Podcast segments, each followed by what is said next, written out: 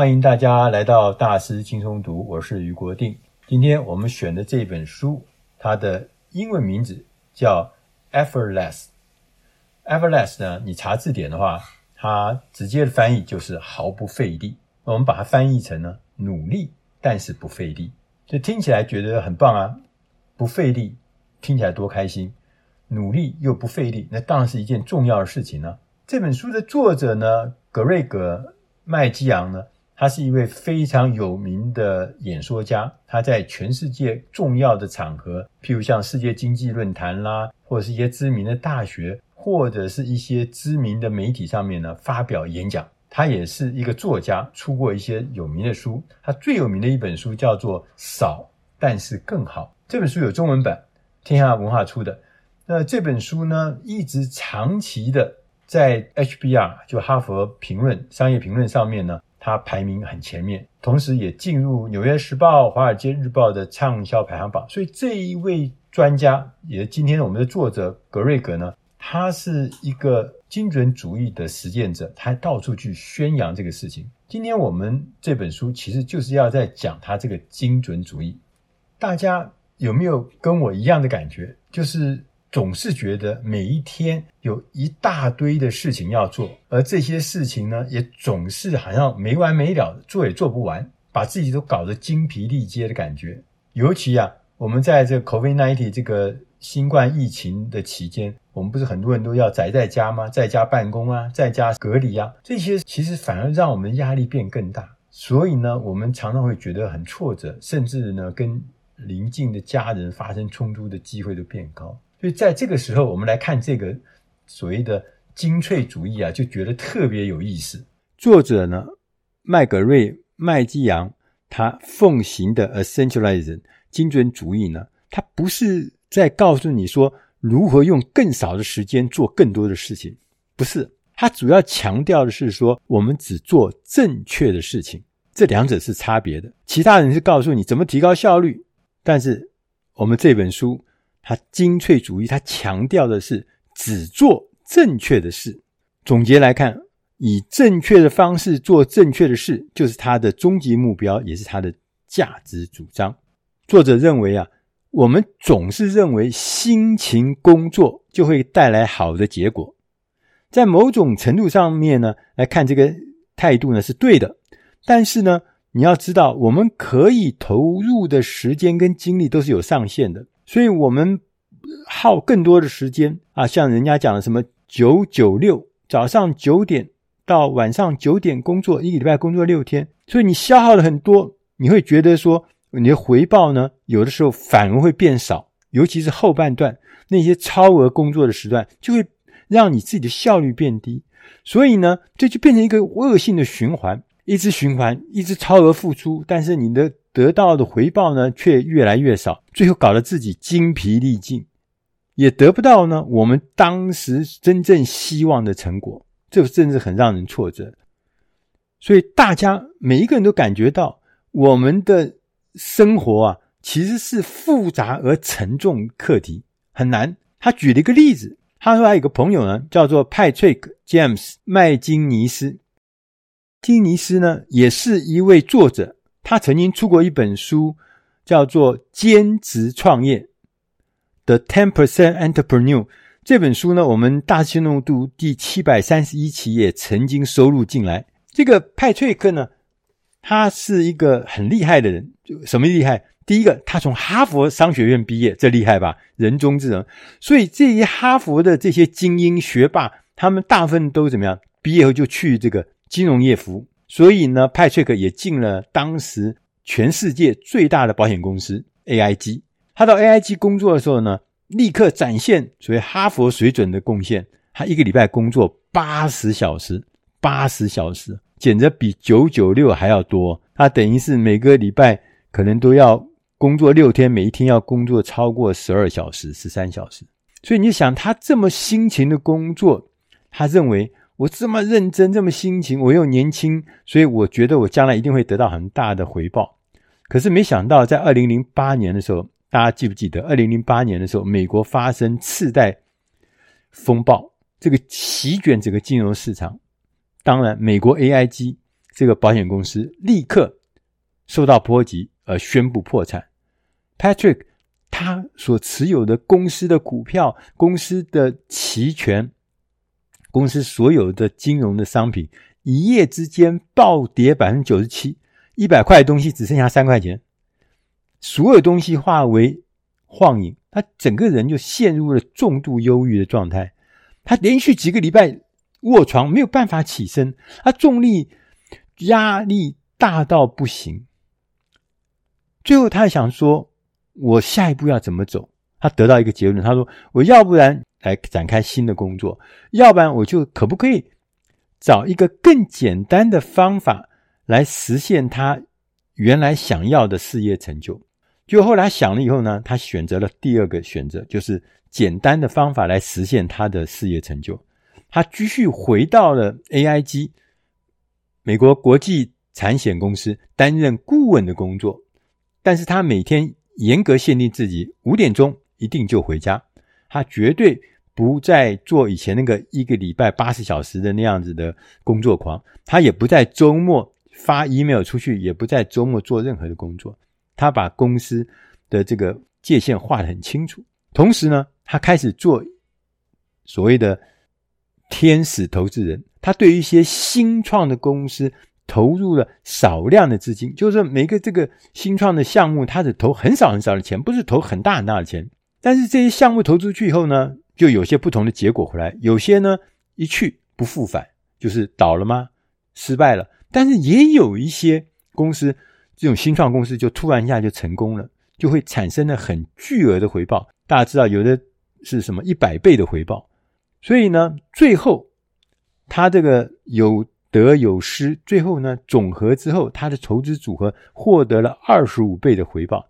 所以这对他来讲，他是享受了他投资的这些新创公司的一些活力，所以也拥有了一种多重的收入来源。后来他还写书。Patrick 告诉大家如何用百分之十的时间和百分之十的资源来投资，让自己当老板。作者呢也提醒我们，他说：“其实发现这个不费力的生活方式，就像刚刚讲的 Patrick 这种不费力的生活方式，就好像我们去钓鱼的时候，有一种飞蝇的钓法。飞蝇钓法就是一根鱼线。”绑了一个饵，然后呢，不断的甩到远方，然后在水面上点一下，然后再拉起来，再甩，再拉，再甩，就不断的重复的甩。然后呢，这个鱼呢，在水里会看到那个那个鱼饵呢掉在水面上，他以为是什么？以为是蚊子啦，或是苍蝇啦，来点水，所以就会冲上去咬那个饵。但是在这个钓法之中，最重要一件事情呢，是因为水面有大量的反光，所以你看不见水下面鱼在哪里。你要投在鱼在的地方，所以我们就要戴一个特殊的偏光镜的太阳眼镜。这个一戴以后呢，就水面上那些闪烁的那些眩光啊，就会被挡掉，所以就会看清楚那水面下鱼在不在。当我们看到鱼在的时候，我们投饵的时候呢，才会投得准，才会钓到鱼。所以呢，关键是什么？就是我们过去呢，很习惯用一个很艰难的方法来做事，就好像是我们在水面上钓鱼，那个眩光啊，很亮的反光啊，把我们两个眼睛呢搞得这个头昏眼花。所以呢，钓鱼就变得很困难。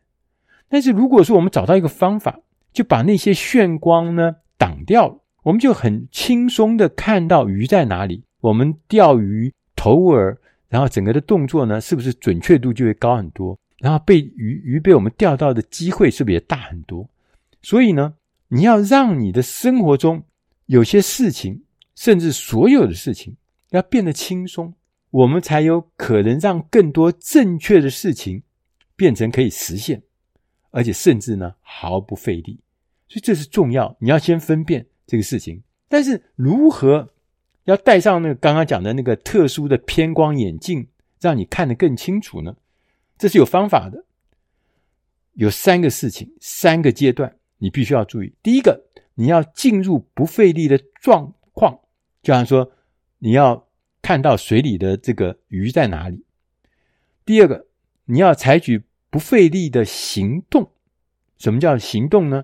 就是你要戴上那个眼镜，第三个呢，你要达到不费力的成果，就是因为你看清楚那个戴了眼镜看清楚鱼在哪里之后，你就会得到比较多的鱼获，你会抓到比较多的鱼，钓到比较多的鱼获量。那我们来看看什么叫做进入精准而不费力的状态。这是第一阶段，Phase One。你要告诉自己，如果这件事情呢很容易做到，那就没有什么太大价值。就是因为有困难，所以我们才有办法从中间得到大的利益，甚至赚到大钱。所以呢，你要切切的记住，光是勤奋的工作，可能不一定是唯一的解决良方。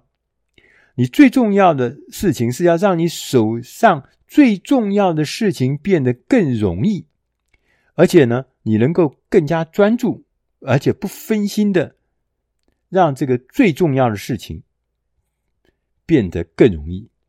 这就是努力而不费力的本质啊！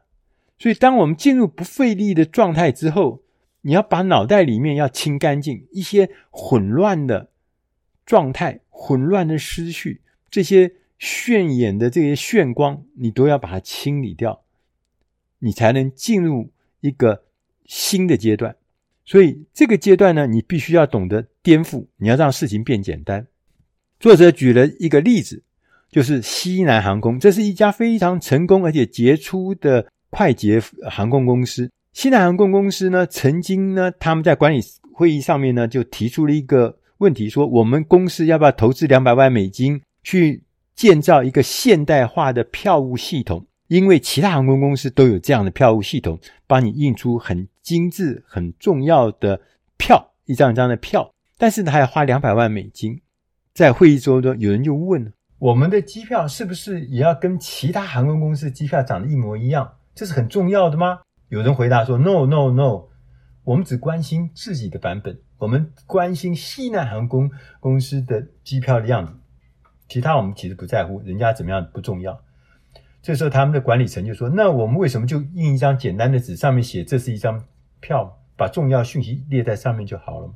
结果西南航空公司就真的这样做，用最简单的方法来印他们自己专属的机票，相对他们也省下两百万美金去买一个所谓的现代化的票务系统。第二个事情，你必须要知道的是，要让事情变有趣。因为我们有很多的事情呢，是 routine 要做，常常要做，基本要做的事情。这些事情呢，有的时候，如果你能够想办法添加一些东西，会让自己会感觉到它是一种享受，有变化，有享受，有期待，而不是要去每天忍耐，每天去做呆板的事情，你会觉得越来越不舒服。他就举个例子，他说：“譬如好像你每天要去跑步机上运动，要跑步，你久了你会觉得很无聊。但是如果说你把你跑步机这个行程跟你喜欢的事情配对，譬如说你喜欢听 podcast，那你就把那个 podcast 跟你的跑步结合在一起，你就可以变成怎么样？podcast 是你喜欢的，跑步也是你必须的，两个结合在一起，不就变成一件享受了吗？变成一件有趣的事了吗？第三件事情，你必须要知道要放手，要让自己放下。”放下最好的策略就是养成一个习惯，去专注在你所拥有的，而不要去管那些你缺乏的或你无法控制的事情。你只要把自己拥有的事情注意管好，这是最重要。同时呢，在每一个消极的念头或者对事情的一些抱怨啦，增添感恩的想法。就像基督徒他们讲的，叫凡事感恩，凡事谢恩。当我们把这个感恩的想法加上去以后，很多事情就会焕然一新。譬如说，哎呀，这个最近这个疫情的期间，我们要到机场去安检啊，好麻烦哦，很冗长了，要测验这个测验那个，还要包这个包那个。但是如果你换一个想法说，是我很高兴的能够搭乘飞机安全的抵达我要去的地方，这不是一件让人觉得要感恩的事吗？第四件事情，要懂得休息。要让自己什么都不要做，有很多的研究都发现、都确认，更多的休息、更多的放松时间是对人是有好处的。哪怕是你只是中午的时间打个小盹，把它纳入你的行程里面，其实这都是对你的后面的工作的精力、体力都有正面的帮助。你千万不要认为说我中午偷偷去睡一下觉、休息一下，你就觉得内疚，大可不必。因为休息是为了未来下一个阶段，你有更强的体力、更强的精神，可以获得更大的成就。第五个你要注意的事情就是留意，要把事情看透彻。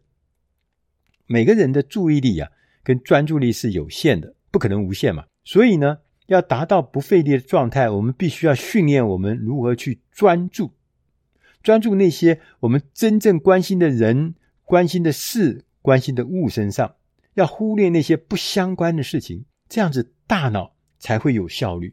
第二个阶段要采取不费力的行动。我们一旦进入了刚前面讲的第一阶段，叫做不费力的状态。接着，我们就可以开始来简化流程，让工作呢更容易持续的完成。这个阶段也有步骤，有五个步骤。我自己呢读到这边的时候，我自己其实非常感动。我觉得这每一个东西对我来讲都有很大很大的提示跟警示的效果。第一个，你要定义什么叫做完成，那完成是什么样子，要把它定义。为什么呢？因为我们通常我们在做这个计划的时候，我们常常会修改。这个修改里面最多的呢，就是要增加、增补，不断的添加好东西，不断添加好创意。最后呢，反而呢，把这整个的计划搞得呢，像是一团的浆糊一样。因为东西太多了，反而把那核心都搞不清楚。所以呢，如果你能够花很短的时间，哪怕是只有一分钟、两分钟，你要想清楚。并且写下来，再完成。完成什么意思？完成的样子是什么？你把这个完成先定义清楚。接下来，你就用所有的资源来促成这个成果。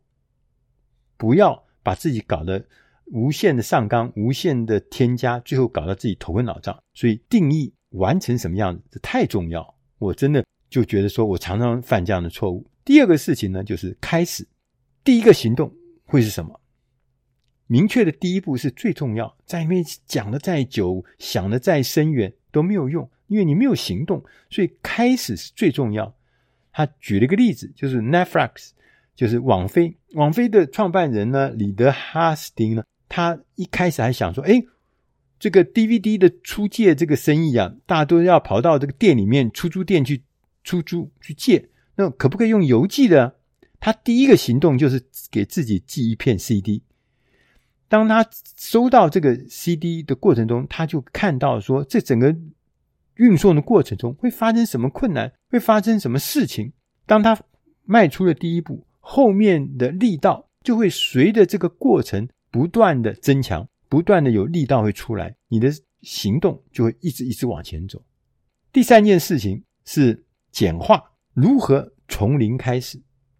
简化是让事情啊变得毫不费力、最绝佳的策略。贾博士，Apple 电脑，贾博士他就是一个简化的高手。他不是到处去讲说我们 Apple 呢最厉害的这个功能就是简化。他就举一个例子，他说贾伯斯呢在一次开发会议上面，大家正在那边谈说如何让这个 Mac 电脑呢把这个音乐啊烧录到 DVD。我们要用一个什么样的程式？那这个程式呢，名字叫做 iDVD 啊！大家讨论，热烈讨论。在讨论到一半的时候，贾伯斯站起来，走到白板前面，在白板上面画了一个长方形的口，然后说：“这就是我们新的应用软体。它有一个窗口，然后你只要把这个影片拖到这个窗口中，然后点击烧录，就这样，这就是我们要做的事情。”当时与会的一位产品设计师大受震撼，他还把那一场会议的幻灯片呢保留下来。他事后来想，他确实我们的幻灯片 PPT 里面实在讲的太复杂，复杂到这个荒谬的阶段。他说，我们一直从一个错误的角度去看那个过程，所以呢，让这个产品呢变成极其复杂。然后呢，我们想说如何让这个产品复杂的东西越来越简单。但是贾博士不是，贾博士从另外一个角度出发，他从零开始，所以他找到最简单的步骤、最少的步骤、最容易让消费者完成使用体验的这个步骤。这就是简化的力量。第四个你要知道是进步，我们会产生出乐色吗？很多人都觉得啊，产生乐色，因为为什么讲乐色呢？是因为所有的事情啊，其实都从一个草稿开始，而那个草稿没有一个草稿是尽善尽美的。我们从那个不太好、有点好又不是尽十分好的这个草稿开始呢，我们从那开始成长。我们不期望一开始就完美无瑕，那是不可能的。我们要降低标准，我们。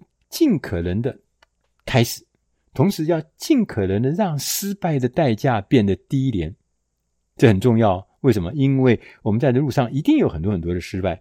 如果跌倒的代价很高，你跌倒肯定站不起来了。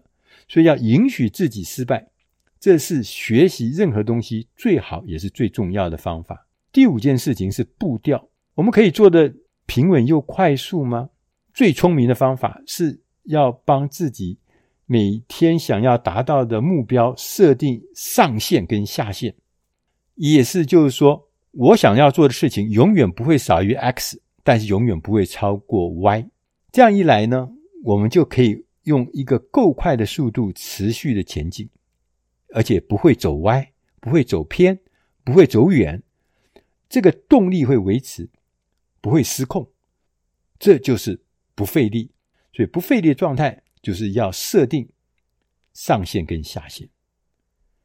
第三步，我们要达到毫不费力的这个成果。前面我们讲了要进入毫不费力的状态，然后要采取毫不费力的行动。第三阶段也是最重要，我们要达到毫不费力的成果。大部分呢，不费力的行动。我们都会产生线性的结果，就是一条平滑曲线，可预计的。但是如果说我们找对方法，我们够聪明，我们可以产生一个指数型的结果，就它可能是倍数的成长，它不是线性的，不是平滑曲线的，不是你可以想象的。要达到这个指数型的结果，你必须有方法。这方法第一个是要学习。你要依靠他人的智慧，我们常讲的说要站在巨人的肩膀上前进，没错。但是呢，我们很多的事情呢，你不一定可以站在巨人肩膀，你可以透过学习，最简单的方法就是阅读书籍，寻找关键的原则。同时呢，你要常常的停下来，把自己所学的内容，把它深入的吸收、消化。变成自己的理解，最后呢，才会提升转化为一个独特的想法。所以，要不然你只是囫囵吞枣，就吞了很多东西下去，但是没有消化，没有转化，最后变成自己的看法。第二个方法呢，是要提升。所谓提升，就是善用他人的力量。一个人做九十五分，但是你就是一个人，你就是九十五分。但是，如果你能够把方法，好的方法，透过教导，让别人也能够透过你的方法，依循的方法来做事，虽然他可能不是九十五分，他可能八十分、八十五分，但是人一多的时候，那那个就是很多很多的成果。所以，建立起一支队伍，透过他们的群体的努力来实践你的目标，在这这中间。善用他人力量，最重要一件事情就是管理者，你必须要让你自己所讲的一切，要像一个儿童节目一样，很简单易懂，像儿童也听得懂，而且每个人都有办法呢，能够清楚地复诵你在讲什么，这个是很重要的事情。如果你能做到简明易懂，来教导别人。你的结果就会很庞大，而且这个结果会源源不断到来。第三个方法是自动，就是做一次就好。什么意思呢？就是说，你可不可以让你的任务自动化？当你的任务自动化，如果重复的出现，呃，你不用去亲自执行，你只要执行第一次，后面他自己透过了也许工具啦，透过了 APP 啦，其他的软体啦，可以执行你的程序，这样子你就会让这个效率会更提高。第四个方法叫信任，信任就是建立善用一个高附加价值的团队。当我们信任一个人或是一群人的时候，你就可以更快速的行动，而且更有力量的产生果效。所以我们要筹组一个自己信任的高绩效团队。信任呢，就像是注入引擎的机油，这就是信任的力量。第五个方法叫预防，就是预见问题。也是我们现在流行的一句话，叫做什么“超前部署”了。解决问题呢，最不费力的方法就是预测这些问题，在它来之前，我就先把它解决掉了，所以后面就不会有大事。所以就像我们做全全民医疗健保一样，就是说预先做这个任何的医疗防治，是比医疗治疗还要重要，让这些病发生率降低，当然比我们去。花很大力气去治疗这个病要容易多了。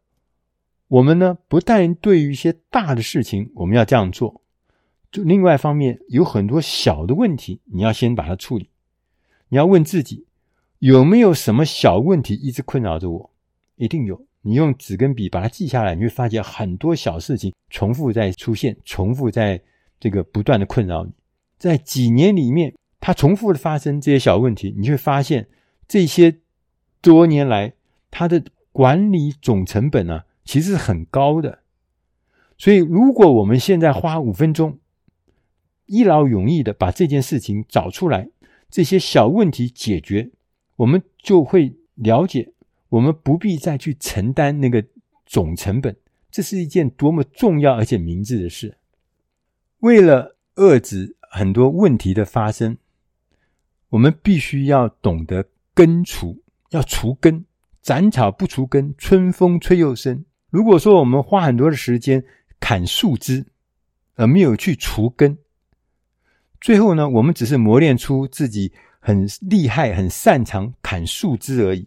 问题呢，光是这样做，它永远会周而复始，一再的出现。我们只是把问题呢暂时的堵住了，但是永远它不会解决。所以除根是非常重要的。作者呢也告诉我们，他说：“其实我们这本书啊，它不会消灭或消除你人生种种的负担，但是它可以帮助我们减轻这些负担。我们也不可能让所有的困难变得容易，但是呢，它可以让很多艰难的事情变得容易。如果……”我们一直处在忙个不停，甚至精疲力竭的状态，我们就要停下来想一想，我们是不是已经习惯了这样子的复杂的生活？我们其实很少停下来想一想，或甚至质疑这样的状态。我们想一想西南航空，我们想一想刚刚前面讲的 Apple 电脑的贾博士，他们转换一下角度，从第一阶段就开始，今天就开始。